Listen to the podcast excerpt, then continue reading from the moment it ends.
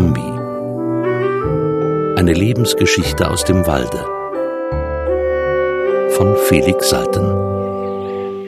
Sie standen zusammen mitten in der Dickung auf einer kleinen Blöße und Gobo erzählte. Auch Freund Hase saß da, hob voll Erstaunen seine Löffel, lauschte gespannt und ließ sie überwältigt wieder niedersinken, um sie sogleich noch einmal hochzuheben. Die Elster hockte auf dem niedrigsten Zweige der jungen Buche und horchte verblüfft. Der Herr saß gegenüber, unruhig auf einer Esche und kreischte manchmal erstaunt auf. Ein paar bekannte Fasanen mit ihren Frauen und Kindern hatten sich eingefunden, reckten verwundert ihre Hälse, während sie zuhörten, zogen sie ruckend wieder ein, wandten die Köpfe hin und her und blieben sprachlos. Das Eichhörnchen war herbeigesprungen und gebärdete sich sehr aufgeregt. Bald glitt es zu Boden, bald rannte es diesen oder jenen Baum empor, bald lehnte es an seiner aufgepflanzten Fahne und zeigte die weiße Brust. Immer wieder wollte es Gobo unterbrechen, wollte etwas sagen, aber immer wieder wurde es von allen strenge zur Ruhe verwiesen. Gobo erzählte, wie er hilflos im Schnee gelegen und den Tod erwartet hatte. Die Hunde fanden mich. Die Hunde sind furchtbar. Sie sind überhaupt das Furchtbarste, das es auf der ganzen Welt gibt. Ihr Rachen ist voll Blut, ihre Stimme ist voll Zorn und ohne Erbarmen. Er sah sich um im ganzen Kreise und fuhr fort Nun, seither habe ich ja mit ihnen gespielt wie mit meinesgleichen. Ich brauche keine Angst mehr vor ihnen zu haben, denn ich bin jetzt mit ihnen sehr befreundet. Trotzdem, wenn sie zu wüten anfangen, braust es mir im Kopfe und mein Herz wird ganz starr. Sie meinen es ja nicht immer so böse, und wie ich eben gesagt habe, ich bin ja ihr Freund. Aber ihre Stimme hat eine entsetzliche Gewalt. Er schwieg. Weiter, drängte Faline. Gobo sah sie an. Nun, damals hätten sie mich fast zerrissen. Aber da kam er. Gobo machte eine Pause. Die anderen atmeten kaum. Ja, dann kam er.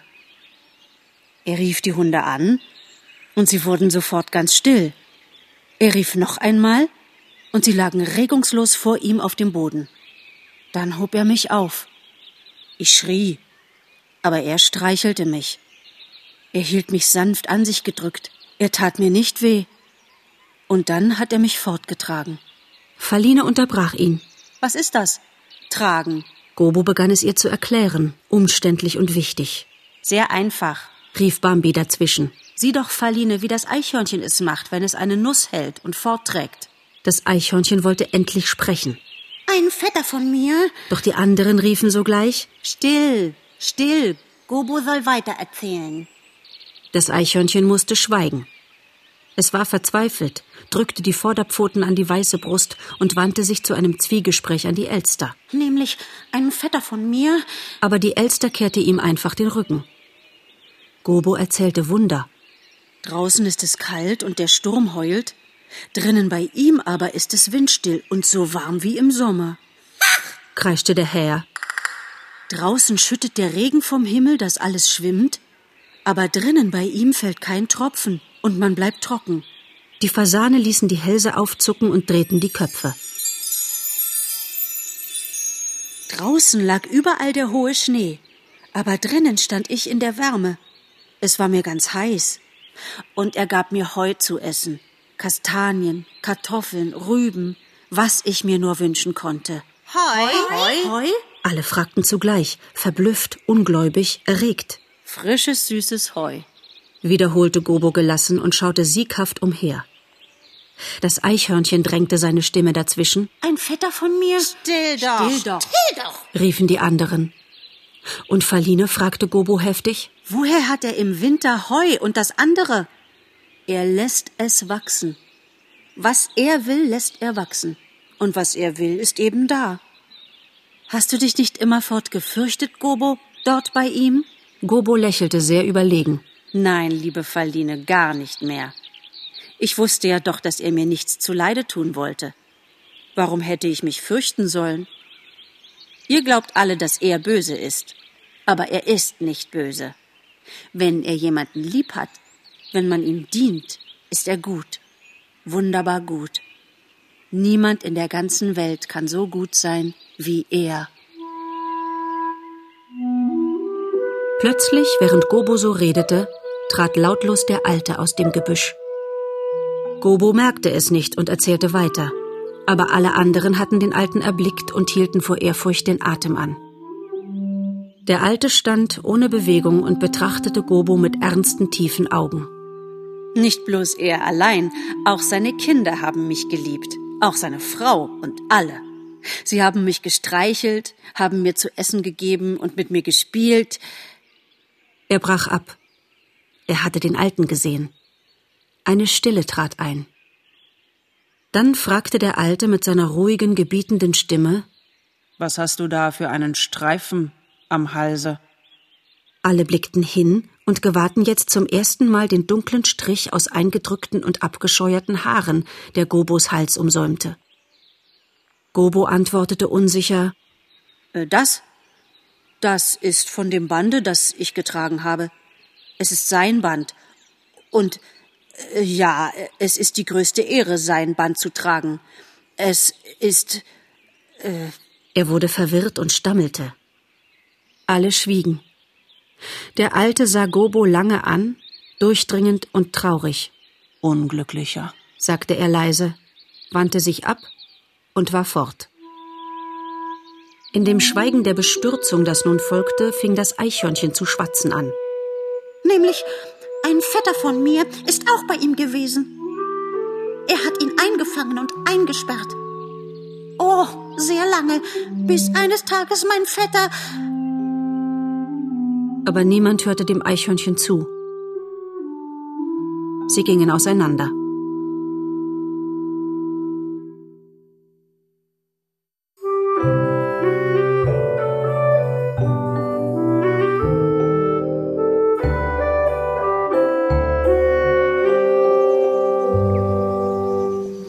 Eines Tages erschien Marena wieder.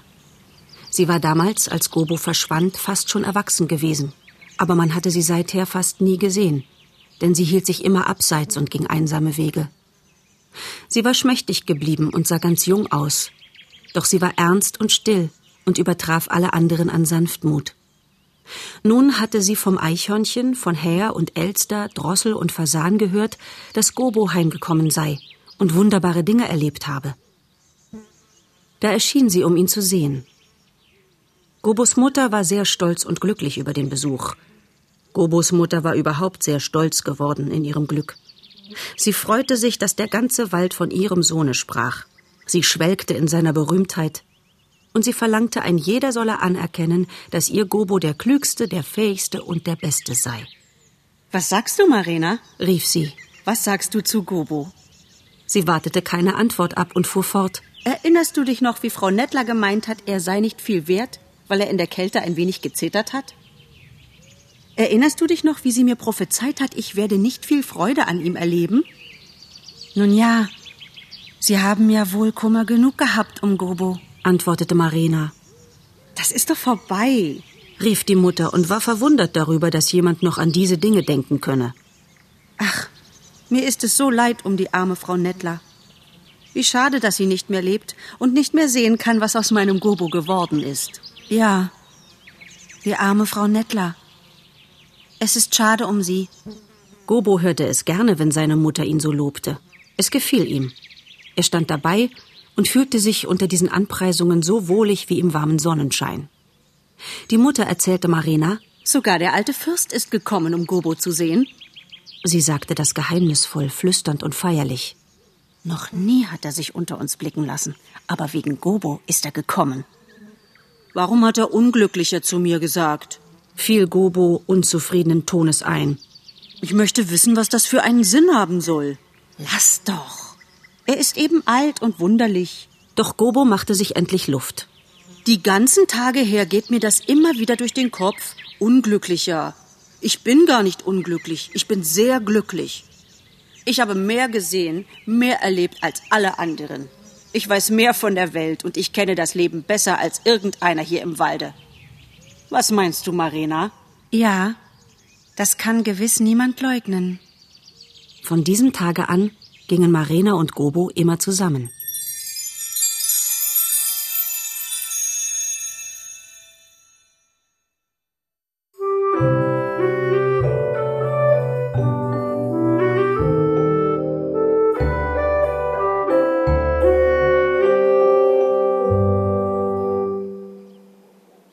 Suchte den Alten.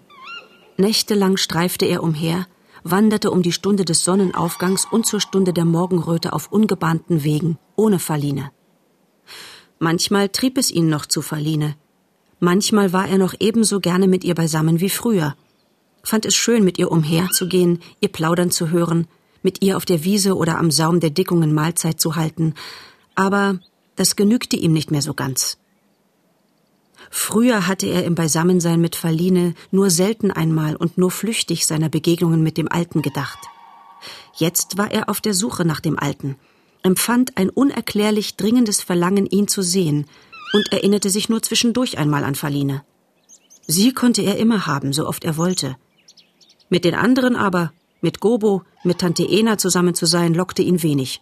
Er vermied es, wo er konnte. Das Wort, das der Alte über Gobo gesagt hatte, klang in Bambi nach.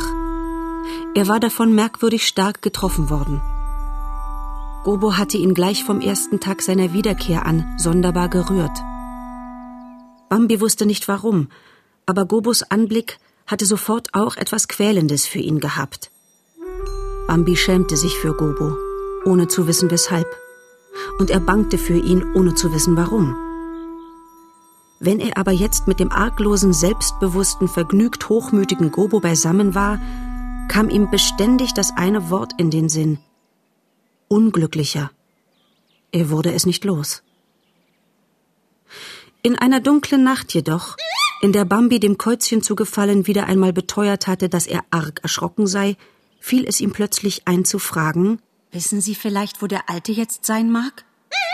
Das Käuzchen gurrte, es habe keine blasse Ahnung aber Bambi merkte, dass es nur nicht mit der Sprache herausrücken wollte. Nein, das glaube ich Ihnen nicht. Sie sind so klug, Sie wissen alles, was im Walde vorgeht.